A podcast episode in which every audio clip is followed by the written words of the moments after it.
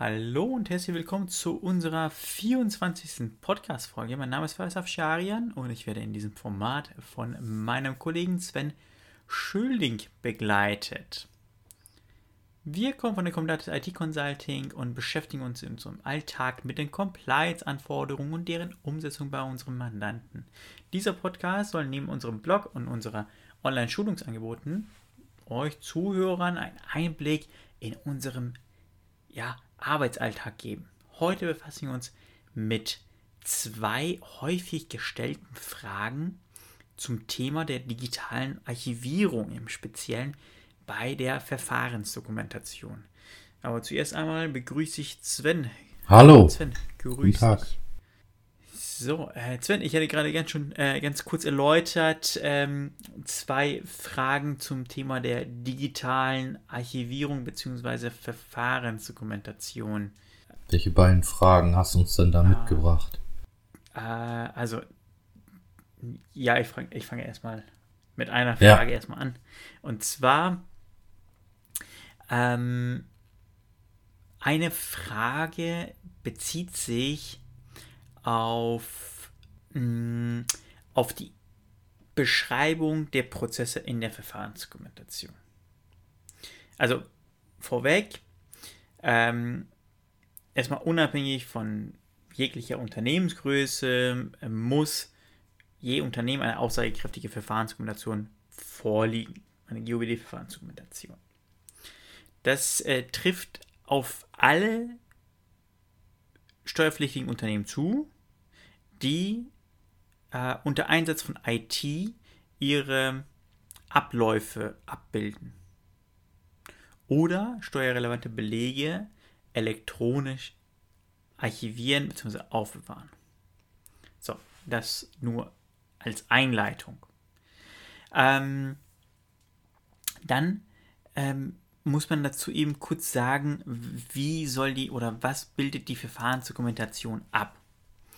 Die Verfahrensdokumentation an und für sich ähm, beschreibt viele Themen und Aspekte, sowohl technisch als, als, als auch organisatorisch. Ähm, da stellt sich dann immer die Frage, wie detailliert muss so ein Prozess sein? Ja, also dieser, dieser Prozess oder diese Prozesse, die dann im Unternehmen dann äh, vorliegen, die einem sachverständigen Dritten gegenüber äh, bekannt gemacht werden müssen äh, in solch einer Verfahrensdokumentation, äh, sind quasi das Herzstück des Ganzen. Drumherum muss natürlich auch noch was beschrieben werden, wie zum Beispiel Archivierungsverfahren, Einsatz von IT, organisatorische Themen, ähm, weitere Konzepte etc. pp. Aber darauf möchte ich heute gar nicht eingehen, sondern tatsächlich nur auf die Prozesse. So, ähm, wenn man von der Verfahrensdokumentation spricht, dann spricht man auch immer von der GOBD. Und in der GOBD gibt es, also die GOBD kann man sich äh, frei herunterladen von, von der Seite des Bundesmin äh, Bundesministeriums der Finanzen. Ähm, und dort sieht man äh, in einem 38-seitigen Dokument 184 Randziffern. Unter Randziffer 152 wird genau beschrieben, was ist denn überhaupt eine Verfahrensdokumentation. Ich lese einmal kurz diese Randziffer vor. Die Verfahrensdokumentation beschreibt den organisatorisch und technisch gewollten Prozess, zum Beispiel bei elektronischen Dokumenten, von der Entstehung der Information über die Indizierung, Verarbeitung und Speicherung dem eindeutigen Wiederfinden und der maschinellen Auswertbarkeit, der Absicherung gegen Verlust und Verfälschung und der Reproduktion. So, Sven, kurze Quizfrage für dich. Ähm, was fehlt hier? Mhm. Das ist gar nicht so schwer. Wir haben hier einen Dokumentenlebenszyklus. Also von der Entstehung der Information über die Indizierung, Verarbeitung, Speicherung, und so weiter und so fort. Absicherung gegen Verlust, Fälschung. Und irgendwann mal haben wir natürlich auch äh, die Aufbewahrungsdauer erreicht. Und ähm, das fehlt hier, also meines Erachtens fehlt es tatsächlich hier, nämlich das, das Löschen von, von digitalen äh, Dokumenten aus einem digitalen Archiv. Äh, aber andere Baustelle.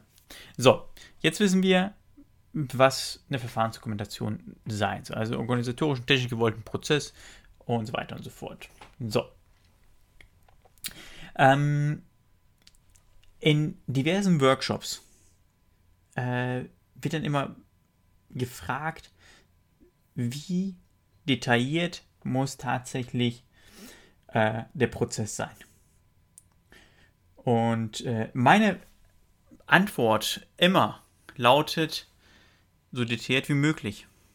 Quasi alle Schritte, die durchgeführt werden, sind eben aufzulisten. Mhm. Man muss sich das so vorstellen, dass wenn ein sachverständiger Dritter im Unternehmen ist und sich diesen Prozess anschaut, dann sollte dieser Prozess, der, der gerade vorgeführt wird, tatsächlich auch so in der Verfahrensdokumentation stehen.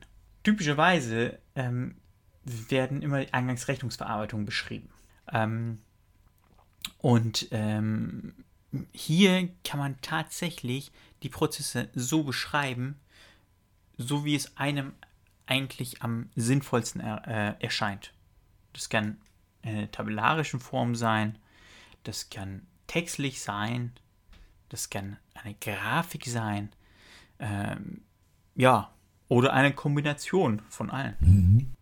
Oder von zwei äh, verschiedenen Darstellungsformen.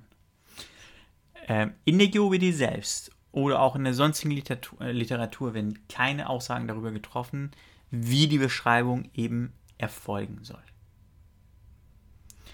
Ähm, also wir machen das in der Regel so, dass wir eine textliche Beschreibung machen, sowie eine grafische.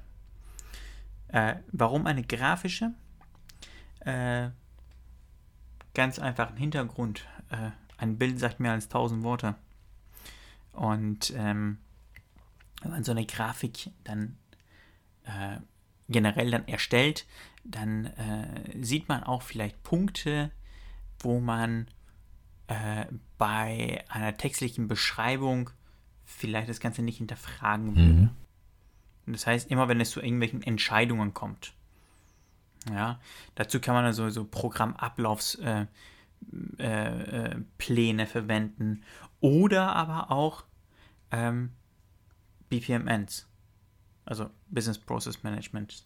Ähm, und äh, da gibt es diverse Tools auf dem Markt, die kostengünstig oder sogar kostenfrei angeboten werden, womit man halt diese Prozesse dann modellieren und veranschaulichen kann. Mhm.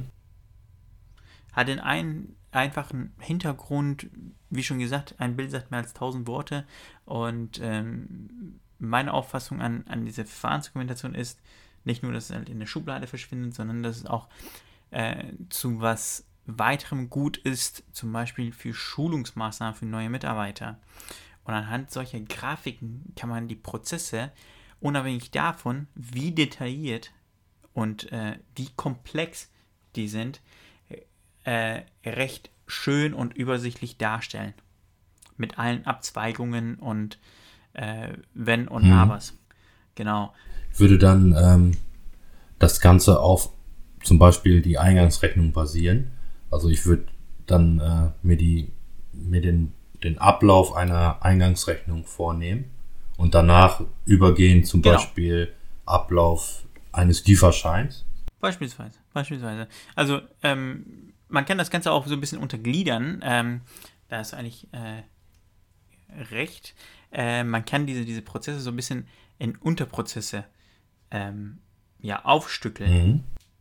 Ähm, weil so, so, ein, so, eine Rechnung beispielsweise kommt äh, per Mail rein, kommt ja, genau. per Post ein. Äh, einige stellen es in, in, Portalen zur ja. Verfügung, wo man es dann herunterladen muss. Ähm, und diese Eingangskanäle würde ich zum einen so erstmal separat so ein bisschen äh, definieren und beschreiben, ah, okay. um dann in den eigentlichen Prozess zu kommen. Das heißt, wie kommt die Rechnung dann in den Prozess ja. rein. Und ab da ist es ja völlig unabhängig davon, wie die reingekommen sind. Rechnungsfreigabe ist ja Rechnungsfreigabe. Ja. Das heißt, es muss erstmal vielleicht kontiert werden durch, äh, durch die Finanzbuchhaltung und dann an einen möglichen äh, sachlichen Prüfer ähm, ja, weitergeleitet werden. Dieser prüft sachlich und dann muss die Rechnung vielleicht noch durch äh, einen Abteilungsleiter freigegeben werden. Eventuell gibt es irgendwelche Betragsgrenzen, wo dann ab, weiß ich nicht, 15.000, 20.000 Euro dann noch zusätzlich die Geschäftsführung eine äh, Freigabe erteilen soll. Und das kann man immer eigentlich ganz schön in äh, Grafiken darstellen. Ja. Was immer dazu allerdings gehört, ähm, die verantwortliche Stelle sollte schon äh, in irgendeiner Art und Weise benannt sein. Mhm. Ja?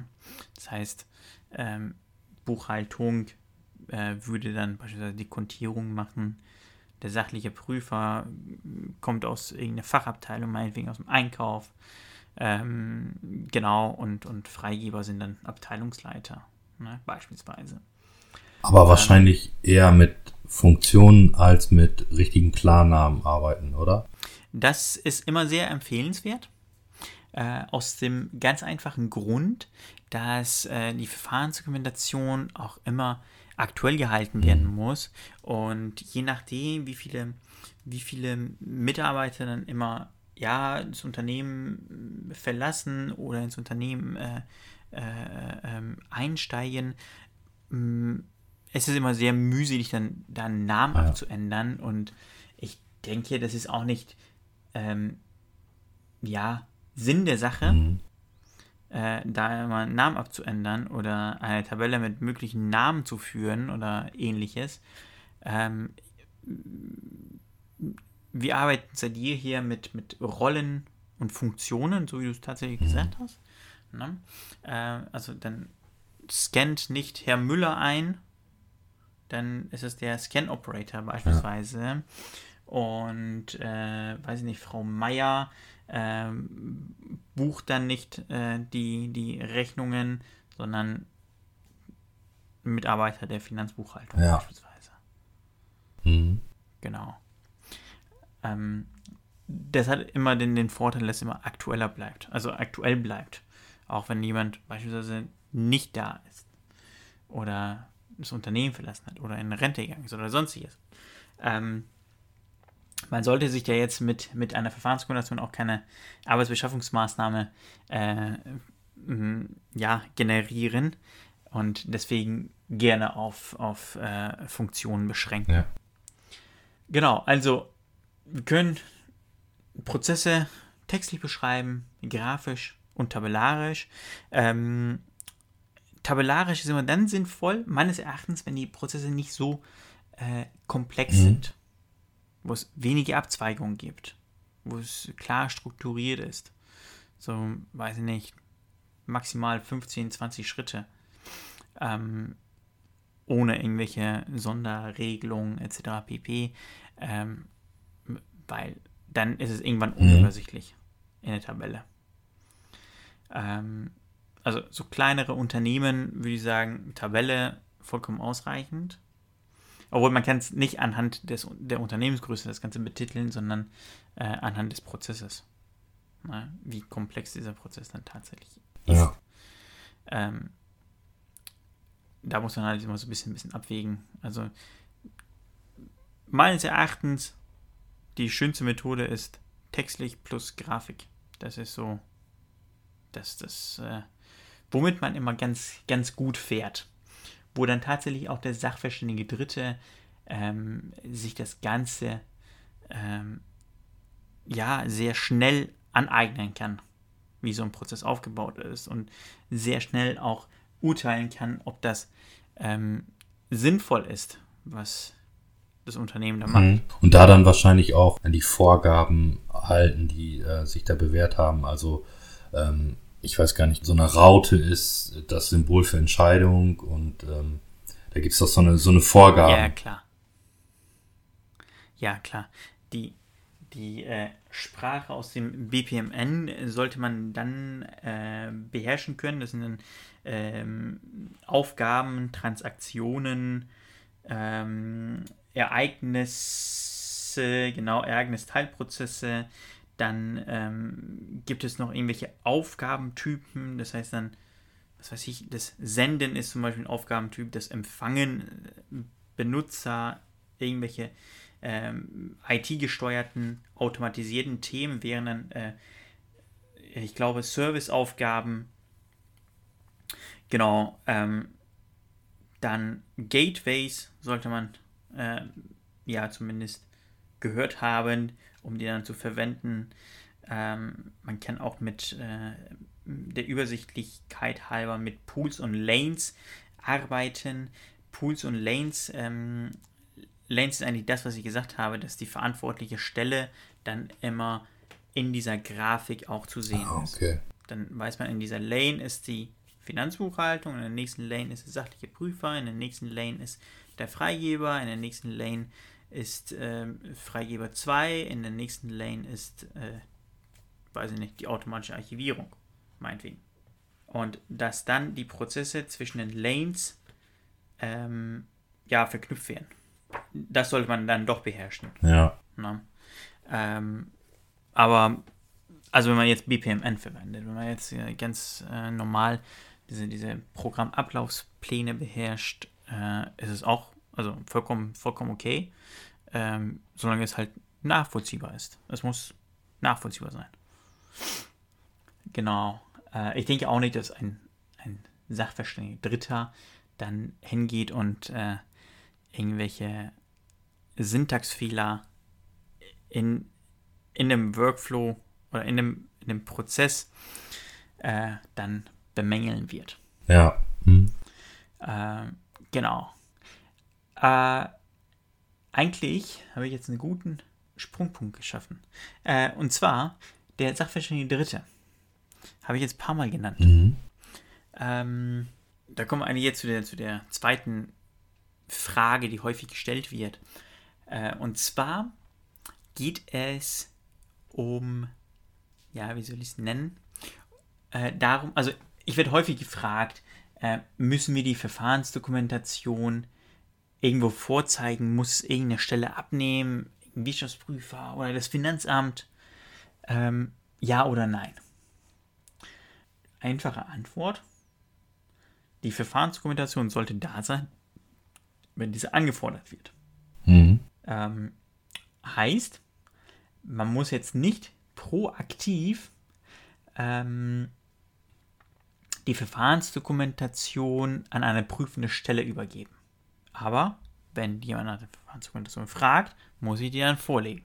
So, jetzt stellt sich jemand die Frage, ich habe eine Verfahrensdokumentation erstellt, dann weiß ich ja gar nicht, ob die Sachen drinstehen, die der Prüfer dann auch tatsächlich sehen möchte. Ich kenne ja auch, also die Verfahrensdokumentation kann ich ja ausgestalten, wie ich will. Ich könnte da äh, 10 Seiten schreiben, ich könnte 20 Seiten, 60 Seiten, 200 Seiten schreiben, ähm, weil ich ja gar nicht weiß, was der Prüfer sehen möchte. Ja. Ähm, ein schöner Hinweis immer ist ähm, der Verweis auf eine GUBD-Checkliste. Dann kann man sich anhand der Checkliste äh, ableiten, was eben gefordert wird. Die wohl bekannteste Checkliste, GUBD-Checkliste, kommt von der Bitkom. Die GUBD-Checkliste von der, von der Bitkom in der Version 2.1 ja, vom, vom heutigen Stand Ende Mai äh, 2021 ist, äh, glaube ich, die Version 2.1 äh, ähm, jetzt gerade aktuell.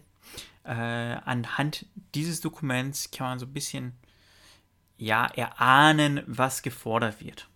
Ah, nicht nur erahnen, man kann, schon, man kann schon sehen, was gefordert wird, welche Informationen dann da drin stehen sollten. Nicht alle Punkte treffen natürlich auf einmal ein. Ja, man muss jetzt nicht die Verfahrensdokumentation unnötig aufblähen, äh, wenn irgendwelche Punkte nicht eintreffen und äh, nicht äh, zu sehr auch hinterfragen, muss ich das, brauche ich das. Ne? Ähm, aber man sollte das schon einmal kritisch begutachten und sich selbst hinterfragen, die Prozesse hinterfragen. Ähm, nichtsdestotrotz kann man eine unabhängige Prüfung äh, durchführen. Und das ist aus meiner Sicht, aber auch, ich glaube, viele andere teilen das Bild auch, äh, sehr empfehlenswert. Das kann beispielsweise ein Wirtschaftsprüfer machen.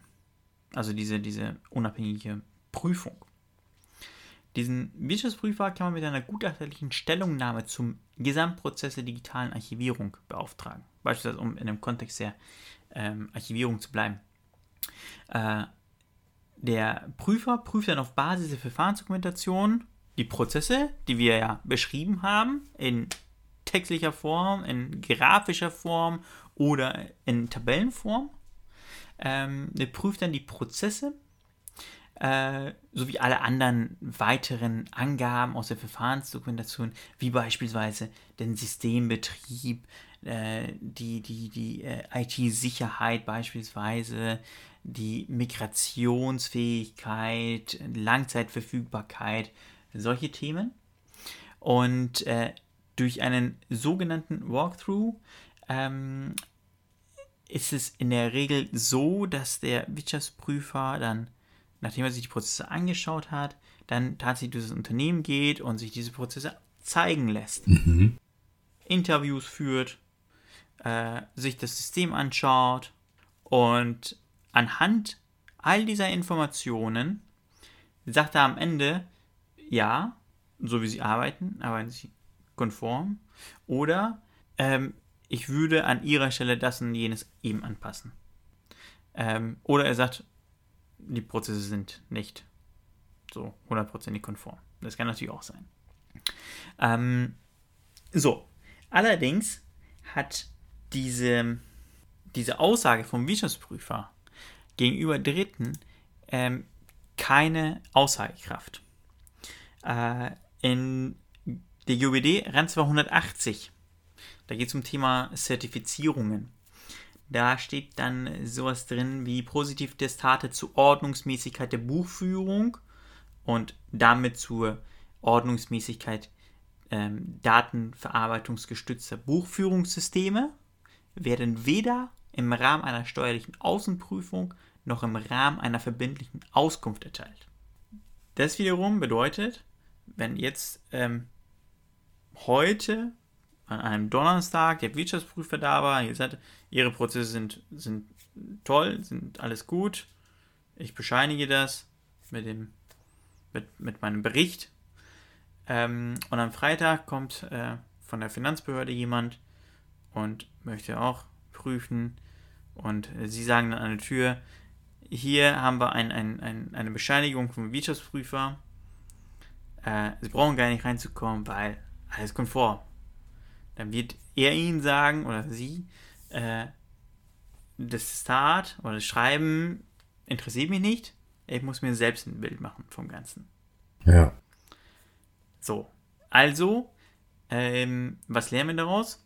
Ähm, das Ganze dient einmal dazu, Risiken zu minimieren.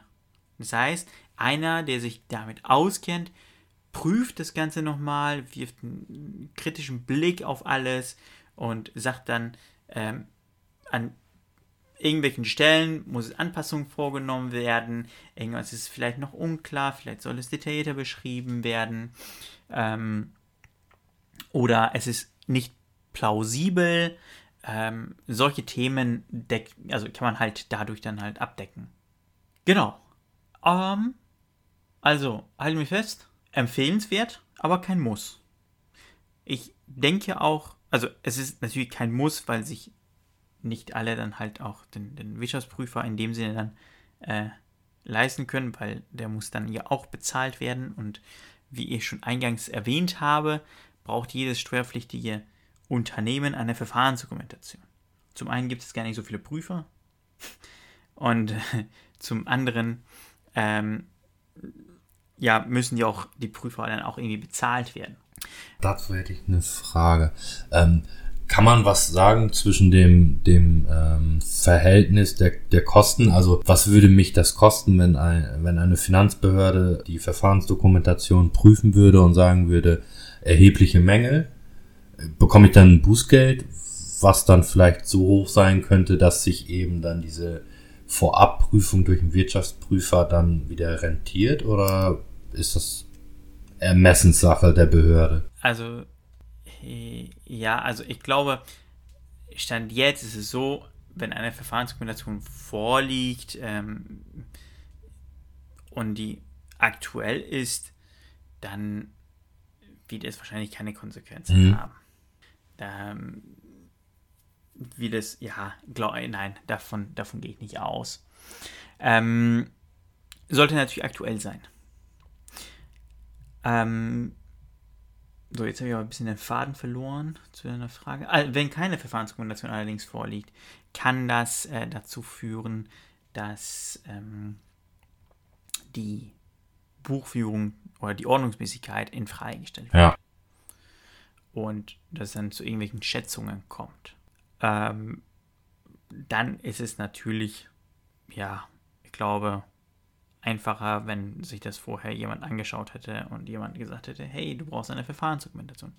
Oder hey, du musst deine Parameter im System richtig einstellen, damit nicht jeder Dokumente oder Daten löschen kann, ohne dass es protokolliert ja. wird. Na? Ähm, genau. Äh, das das äh, sollte man immer bedenken.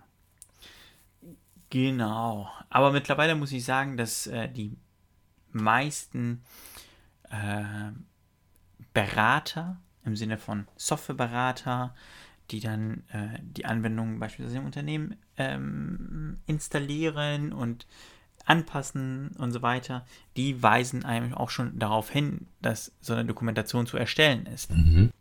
Äh, einige Anbieter liefern schon so äh, Verfahrensdokumentation sogar mit, die dann durch den Endkunden weiter zu, zu, zu, zu pflegen sind. Ja, weil, äh, weil man natürlich Software immer anpassen kann. Na, ne? anpassen im Sinne von Parameter abändern und rechte Systeme etc. pp. Und das könnte dazu führen, dass das Ganze dann nicht konform betrieben wird. Ja, dass keine nachvollziehbare oder Nachprüfbarkeit mehr gegeben ist, weil jeder im System Dokumente oder Daten löschen oder unprotokolliert verändern ja. kann. Genau, aber die, wie gesagt, die, die meisten Unternehmen weisen einem schon darauf hin, dass das zu erledigen ist. Und mittlerweile muss ich sagen, im Gegensatz äh, zu weiß ich nicht, 2017, 2016, 2017, 2018 äh, sind die Informationen im Internet auch wesentlich ähm, detaillierter und äh, schöner. Es gibt auch mittlerweile, ich glaube, mehrere Vorlagen, die man, die man dafür verwenden kann. Äh, ob die jetzt tatsächlich gut sind, möchte ich nicht äh, beurteilen, aber ja, wenn man ein bisschen sucht, wird man auf jeden Fall. Okay. Und zum anderen gibt es ja noch Unternehmen, die kann man ja auch anfragen die machen das ja, ne? so, so wie wir beispielsweise. Ähm, und ähm, ja, dann gibt es da auch noch externe Hilfe. Mhm. Und in dem Zuge muss ich allerdings auch sagen, dass äh, die, wenn, auch wenn Dritte jetzt in dem Prozess involviert sind, ah, das ist nur ganz wichtig, das ist nur ganz wichtig, ähm, dass man die Verantwortlichkeit nicht auslagern kann. Ja, das steht auch tatsächlich so in der GUBD Randziffer 21. Das heißt, ähm, ich als Steuerpflichtiger kann weder meinen Steuerberater dafür verantwortlich machen, dass ich keine Verfahrensdokumentation habe oder dass ich, nicht, dass ich nicht konform arbeite. Oder wenn ich jetzt beispielsweise meine ganzen Server im, in einem Rechenzentrum habe und äh, das Rechenzentrum tatsächlich ausgewählt habe, weil es halt günstig ist und alles andere nicht hinterfragt habe und das Rechenzentrum geht pleite, brennt ab oder sonstiges und ich komme nicht mal an meine Daten heran, dann bin ich auch selbstverantwortlich. Ich kann diese äh, Verantwortung dann nicht wegdelegieren. Das äh, ist nicht mhm. möglich. Na?